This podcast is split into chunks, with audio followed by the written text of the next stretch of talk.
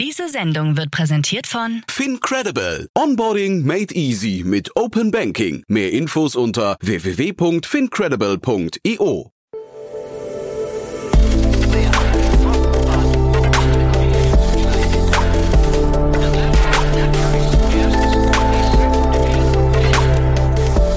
Startup Insider Daily. Interview.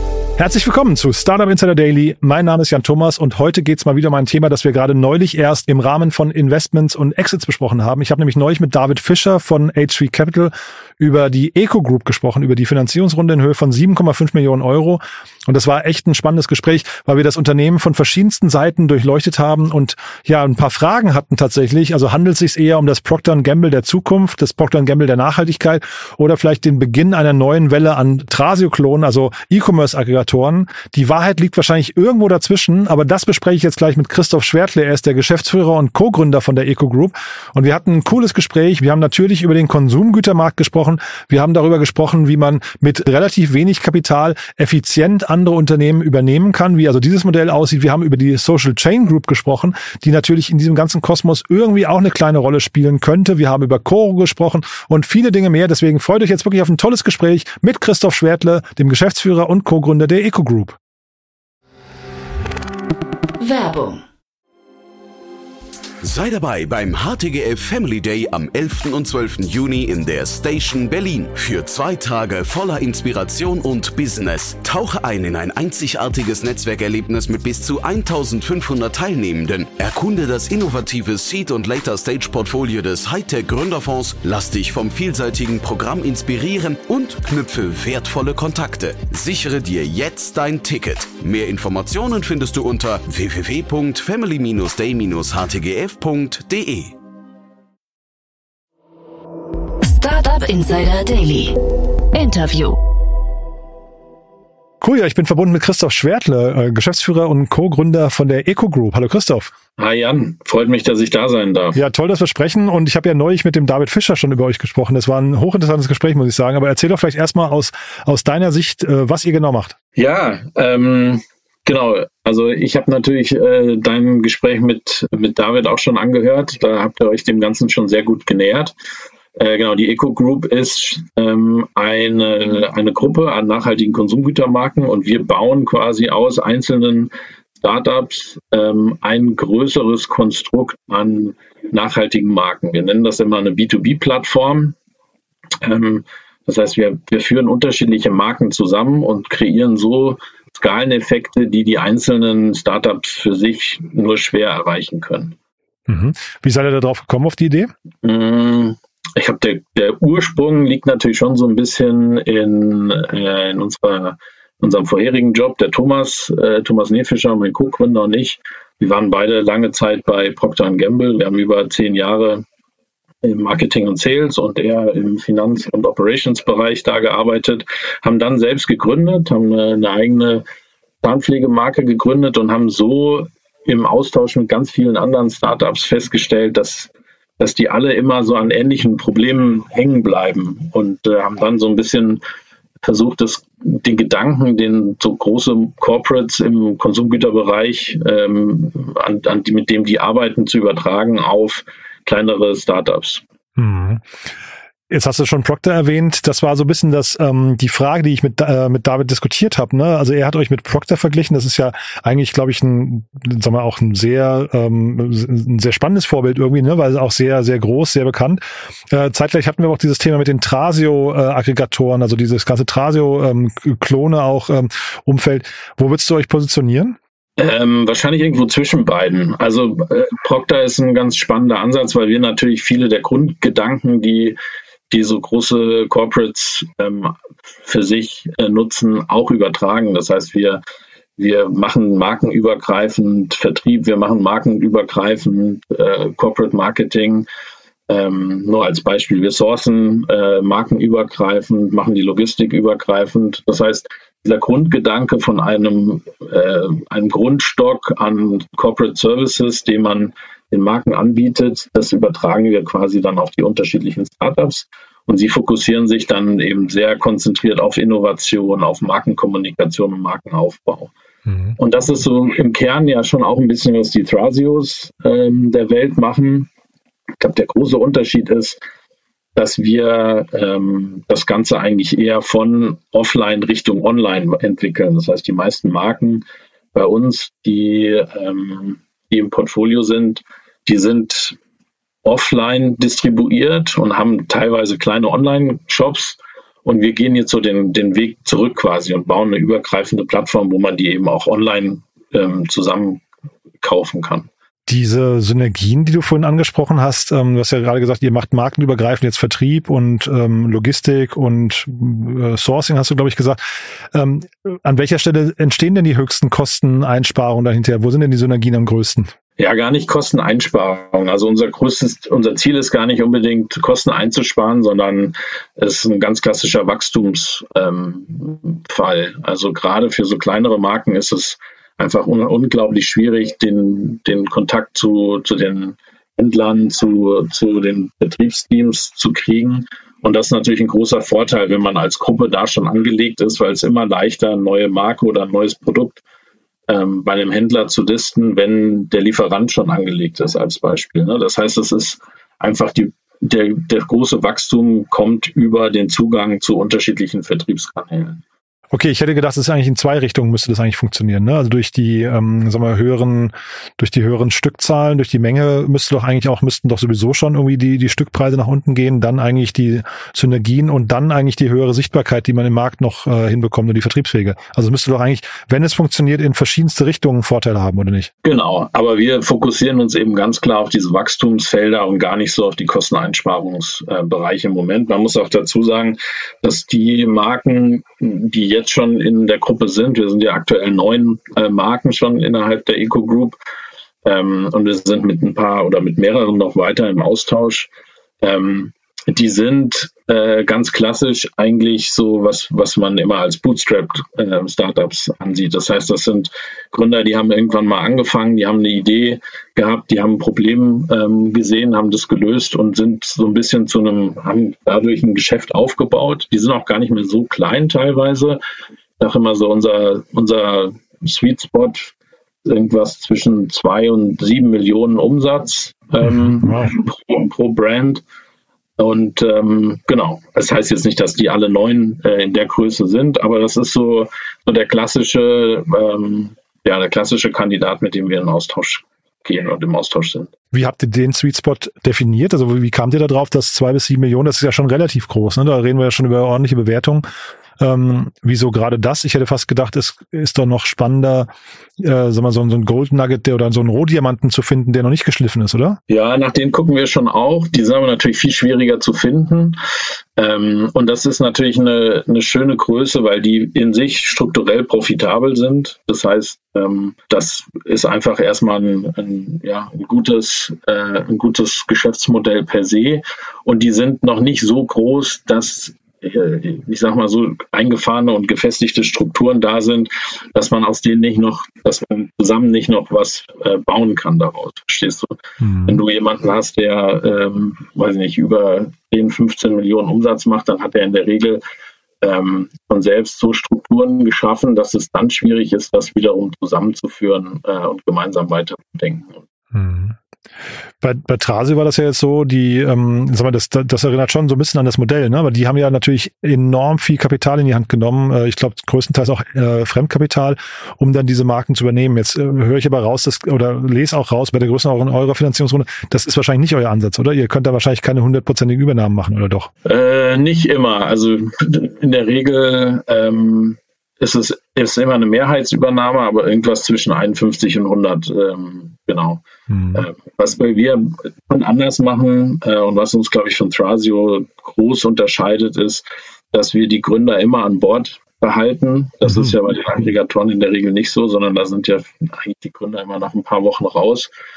Das heißt, wir arbeiten viel in der Strukturierung mit längerfristigen Earnout, auch mit, mit Share Swaps. Das heißt, Viele der Gründer werden dann auch rückbeteiligt an der Gruppe, ähm, um eben auch so ja, eine gegenseitige Incentivierung ähm, zu schaffen. Das soll jetzt gerade nicht despektierlich klingen, ne? Eure, äh, eure Runde war ja trotzdem sehr stattlich. Siebeneinhalb Millionen Euro habe ich hier stehen, ne? Genau, siebeneinhalb Millionen.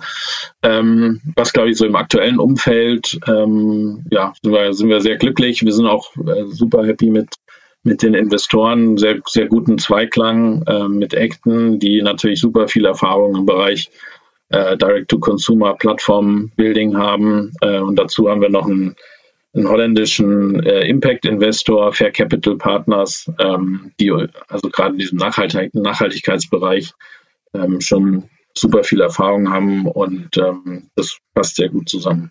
Aber wie strukturiert ihr das dann? Also vielleicht können wir mal so über, also du musst jetzt nicht dir total in die Karten gucken lassen, aber nur so vom Verständnis her. Also ihr habt jetzt Unternehmen gefunden, ihr habt insgesamt neun Stück im Portfolio, alle machen so zwei bis sieben Millionen Euro äh, Umsatz die haben ja dann schon einen inhärenten Wert. Da wird der Multiple ja in der Regel nicht irgendwie ähm, nur das Einfache des Umsatzes sein. Ne? Wie weit kommt ihr da mit eurem Kapital oder selbst wenn ihr jetzt nur eine Mehrheitsbeteiligung macht, also nicht die Vollübernahme, das ist ja schon signifikant Geld, was da bewegt werden muss, oder? Ja, also erstens nochmal zur Einordnung von den neuen Marken im aktuellen Portfolio.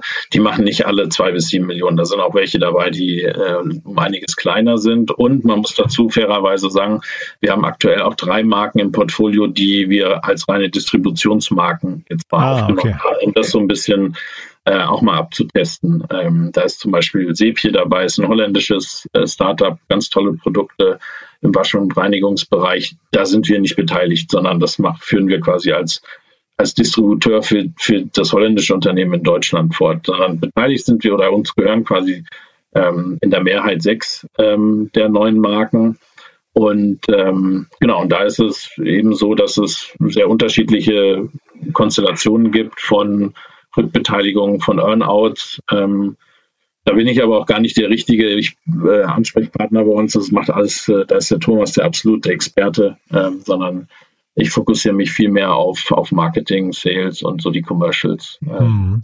Und das heißt, diese Produkte, die äh, Schnittmenge von all diesen Produkten, also die, die Kriterien, warum ihr investiert, du hast vorhin gesagt, Nachhaltigkeit ist ein wichtiges Thema. Was sind weitere Themen? Müssen es hohe Margen sein oder worum geht's noch? Nee, also das Wichtigste, und das ist, glaube ich, auch nochmal ein großer Unterschied zu, zu jetzt Thrasio und den Aggregatoren, sondern wir haben einen sehr klaren Fokus auf ähm, nachhaltige Konsumgüter und Konsumgüter auch im Non-Food-Bereich. Also kein Food and Beverage, sondern wirklich das klassische Drogeriesortiment. Ähm, das da ähm, haben wir einfach einen sehr klaren Cut gesetzt, weil darüber dann Synergien in der Logistik vor allem möglich sind, aber auch in der Ansprache der Handelsunternehmen. Genau, das ist wichtig und diese Nachhaltigkeit an sich ist natürlich wichtig, weil darüber so eine, eine Klammer ist, wo man eben markenübergreifend auch mit Konsumenten und Konsumentinnen kommunizieren kann. Ne? Also jemand, der großes Interesse an einer nachhaltigen Zahnpflegeserie hat, der ist auch interessiert und offen an der nachhaltigen Serie im Waschmittelbereich zum Beispiel. Jan Mitschalk hat ja mal, also von HV Capital auch, hat mal gesagt, ähm, das äh, Schwierige ist es gar nicht in den Supermarkt reinzukommen, sondern drin zu bleiben. Ähm, kannst du das bestätigen? Äh, das war eine Zeit lang so. Ich glaube, aktuell ist es tatsächlich auch schwierig, wieder reinzukommen. Äh, es gab ja so eine Phase, wo äh, einige der, der Handelspartner sehr offen waren, neue Produkte, neue Konzepte abzutesten und ja, einfach mal ans Regal zu stellen und die dann auch schnell wieder abzutauschen. Ich glaube, gerade ist es ganz prinzipiell auch eine gewisse Zurückhaltung, was natürlich äh, ja, zu dem allgemeinen Konsumklima geschuldet ist, seit den letzten anderthalb Jahren mit Inflation sieht man einfach, dass da auch konsumentinnenseitig ein großer Trend wieder hin zu, zu Eigenmarken, zu bekannten Marken ist. Und mhm. man sieht ja an vielen nachhaltigen Startups, die jetzt in den letzten zwölf Monaten ganz schön ins Trudeln gekommen sind, ähm, dass es kein einfacher Weg ist. Und deshalb umso wichtiger ist es, glaube ich, dass man sich da zusammenschließt und ja, und das Ganze eben gemeinsam angeht, gemeinsam denkt Du hast ja vorhin kurz erwähnt, ihr denkt so ein bisschen von offline Richtung online, ne? Ihr seid aber kein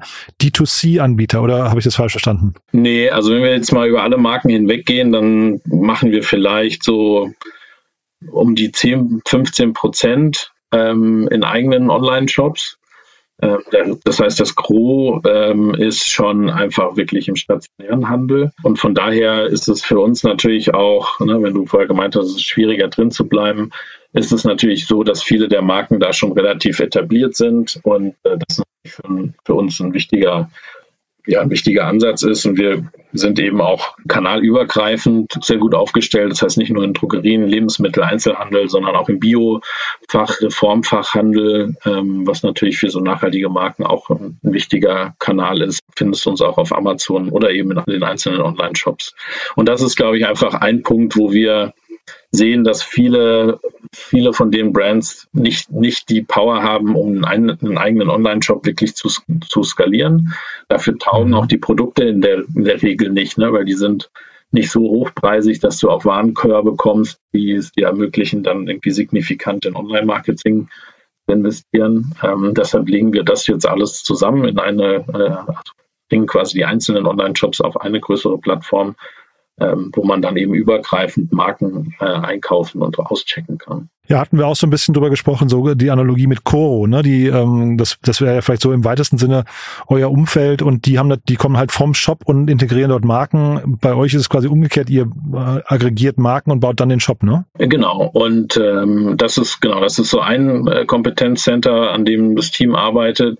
Coro ist ein ganz guter Ansatz, weil die natürlich auch über Coro Source so ein bisschen diesen Eigenmarkenvertrieb auch noch aufgeschaltet haben. Das ist für uns schon auch wichtig. Ne? Also uns geht es im Prinzip eigentlich primär darum, ähm, so möglichst, möglichst viele nachhaltige Produkte äh, zu verkaufen. Und unter welcher Marke die dann kommen, ist uns ja, ist eher zweitrangig. Das heißt, es gibt auch durchaus äh, Eigenmarken, die äh, bei uns in der Gruppe einkaufen. Vielleicht nochmal, ähm, weiß nicht, wie du darauf äh, geguckt hast, aber das Thema Social Chain Group, hat euch das irgendwie, ähm, sag mal, äh, indirekt getroffen? Äh, weil ihr, du hast ja vorhin gesagt, ihr ähm, habt dann Earnout-Phase mit den Gründern und so weiter. Ist diesem ganzen Modell irgendwie dadurch möglicherweise so ein bisschen Riegel vorgeschoben worden oder erstmal so ein bisschen Ausrufezeichen, dass man, dass da, da so Zurückhaltung in Zukunft besteht oder tangiert euch das gar nicht?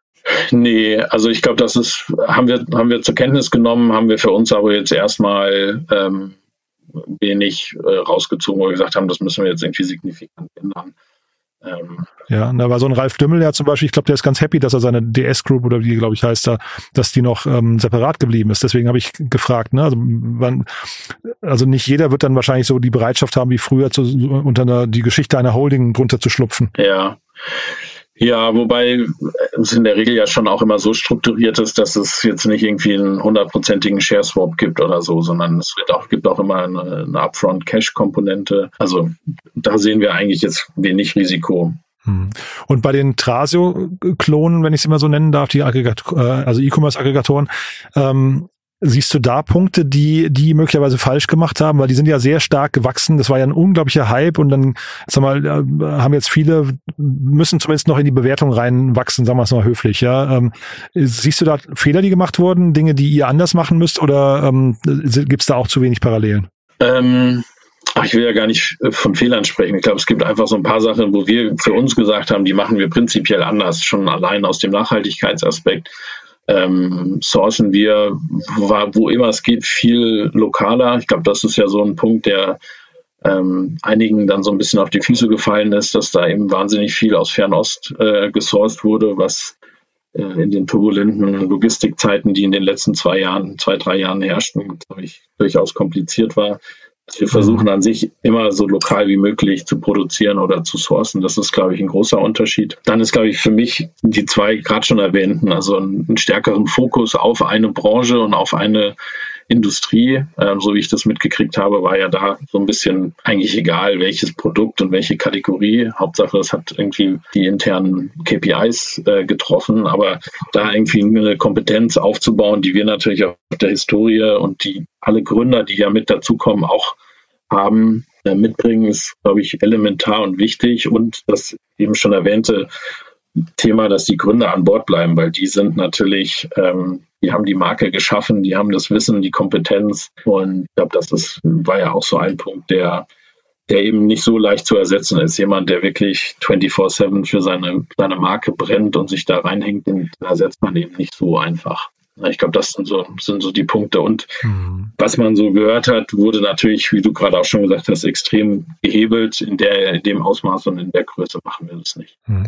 Du vielleicht nochmal kurz zum Thema Marketing. Ähm, wie, wie geht ihr da vor? Was sind es für euch so? Also bei Procter Gamble ähm, oder auch äh, alle anderen äh, in diesem Segment, so Unilever und so weiter, das sind natürlich so Fernsehriesen. Ne? Ähm, das heißt, die haben, die, die verstehen die gesamte Klaviatur des, des sagen wir, Massenmarketings. Ähm, das ist wahrscheinlich jetzt für euch noch nicht die Dimension. Wie geht ihr da vor? Ist das dann so Influencer oder äh, Content, Content Marketing oder was macht ihr da? Genau, das ist tatsächlich von Marke zu Marke recht unterschiedlich. Ich, wenn ich es mal so zusammenfasse, dann äh, würde ich schon sagen, dass ja, Influencer und Online-Marketing ist schon bei jedem zum gewissen Maß ein Thema, aber natürlich nicht in dem Ausmaß, wie man es machen würde, wenn, wenn man irgendwie seinen Online-Shop äh, stärker in den Fokus rücken würde. Ne? Von daher ist schon auch viel äh, PR, das heißt Pressearbeit oder auch tatsächlich Marketing am Point of Sale, also Handelsmarketing, sind so die, die größeren Themen. Hm. Ist aber dann schon auch insgesamt relativ komplex, was ihr macht. Ne? Ich versuche jetzt gerade mal so mir, mir so die ganzen einzelnen Aspekte davon vorzustellen. Ähm, da muss man schon an sehr vielen Stellschrauben irgendwie äh, richtige Entscheidungen treffen und optimieren. Ne? Genau, also es ist, äh, ist viel, viel interne Arbeit für uns natürlich gerade, die, die Teams miteinander entsprechend zu vernetzen. Ich habe gerade schon gesagt, wir versuchen, ähm, dass so die wesentlichen Punkte in so Competence Center zu bündeln, auf die dann die einzelnen Marken zugreifen können. Ja, aber allein schon, ne, ich muss überlegen, wir haben jetzt vier Standorte, natürlich bedingt einfach auch durch die, durch die Zukäufe. Das heißt, dass auch viel People, Culture, Prozesse schaffen. Da kommt uns, glaube ich, schon zugute, dass, dass wir selber in so einem in so einem großen Laden mal gearbeitet haben und mal gesehen haben, wie das da gemacht wurde. Und viele Dinge kann man dann schon ganz gut übertragen. Und Stichwort nochmal großer Laden. Wie groß kann euer Laden mal werden? Ach, wir haben jetzt so im ersten Schritt ist unser Ziel mal äh, in den nächsten drei Jahren so die 100 Millionen Umsatz äh, anzupeilen. Aber da müsste dann auch die ein oder andere Finanzierungsrunde noch dazu kommen. Also wir sind jetzt ganz happy mit der, mit der Runde, die wir jetzt gemacht haben. Wir haben ja auch gerade noch ähm, eine super spannende Marke und ein super spannendes Team mit in die Gruppe geholt mit Ben und Anna. Und genau, das ist jetzt so kurzfristig mal der, der nächste Schritt. Lass uns dann vielleicht nochmal einen Satz zu Ben und Anna verlieren, ähm, damit man vielleicht auch mal ein Gefühl dafür bekommt, was das für Marken sind. Nehmen wir das doch vielleicht als, als Beispiel. Äh, magst du dazu ein paar Sätze sagen? Genau, Ben und Anna, wirklich eine tolle, tolle Marke, eine tolle Geschichte. Ähm, circa vier, vier, fünf Jahre gibt's die Marke, hat für sich ein ganz klares ähm, Nachhaltigkeitskredo, das heißt immer Naturkosmetik. 100% plastikfrei. Das heißt, es waren so die Pioniere, die in, mit Papierverpackungen gearbeitet haben, ja, sind schwerpunktmäßig im, im Bereich Deo, aber auch in Mundpflege. Die haben also eine Zahncreme in Glas zum Beispiel, die seit mehreren Jahren sehr erfolgreich äh, im Markt ist. Tolles Team. Der Marco äh, ist, äh, ist jetzt mit in die, in die Gruppe gekommen. Der mit, sitzt mit seinem Team in Kassel. Und genau, das ist so ein, ein klassisches Beispiel, wo wir alle sehr uns drüber freuen, dass, dass wir das zusammen in, weiter in die Zukunft führen können. Sieht auch toll aus, der Shop, ben-anna.de, kann sich jeder mal anschauen und ein eigenes Bild von machen.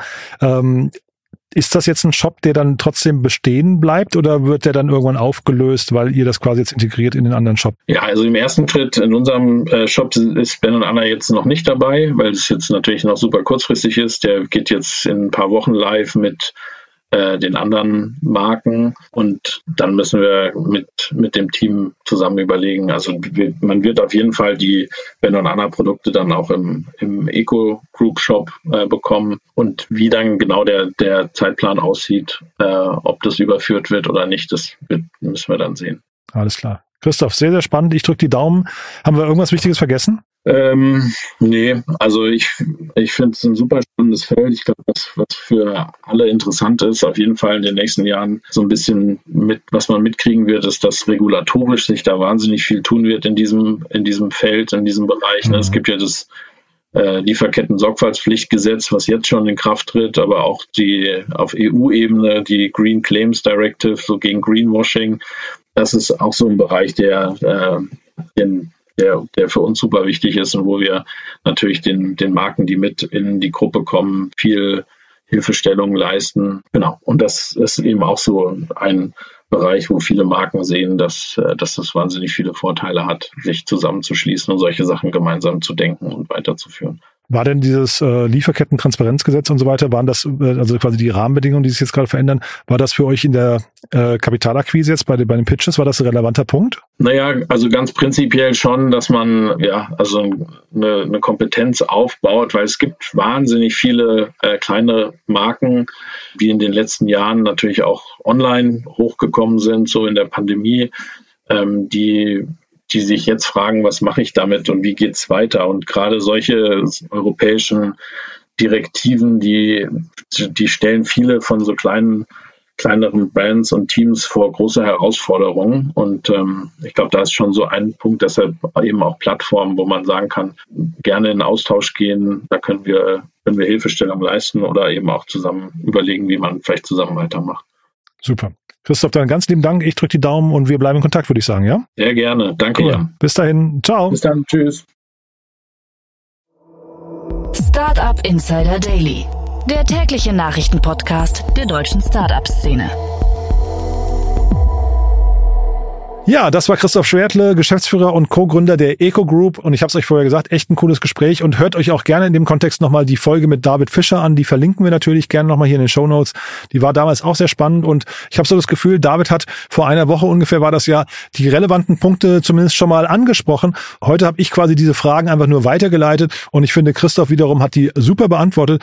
Mir hat es auf jeden Fall großen Spaß gemacht. Wenn es euch auch so geht, gerne weiterempfehlen. Vielleicht kennt ihr ja jemanden, der oder die hier mal reinhören sollten, der oder die Spaß haben könnten am Thema E-Commerce, am Thema Konsumgüter mit Nachhaltigkeitsaspekt. Ich finde auf jeden Fall, das war eine Folge, die man durchaus weiterempfehlen sollte. Wenn es euch auch so geht, wie gesagt, vielen Dank dafür und wie immer der kurze Hinweis auf unsere Plattform. Ihr wisst, wir bauen Deutschlands größte Plattform für die Startup-Szene auf. Wir aggregieren dort auch nämlich Profile von Startups und zwar jede Menge. Ich glaube, weit über 5000 sind schon auf der Plattform. Dazu jeweils die Gründerinnen und Gründer, das ganze Management-Team, alle Podcasts, die man hören kann mit den jeweiligen Gründern. Also zum Beispiel dieser Podcast hier wird dann im Profil der Eco Group landen, logischerweise.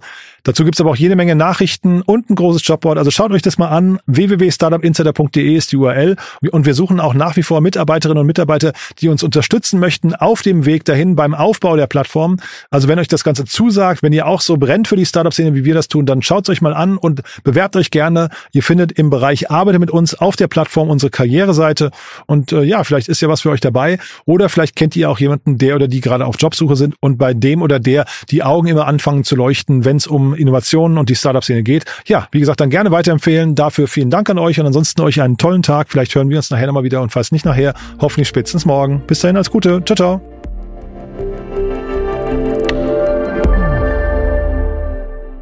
Diese Sendung wurde präsentiert von Fincredible. Onboarding made easy mit Open Banking. Mehr Infos unter www.fincredible.io.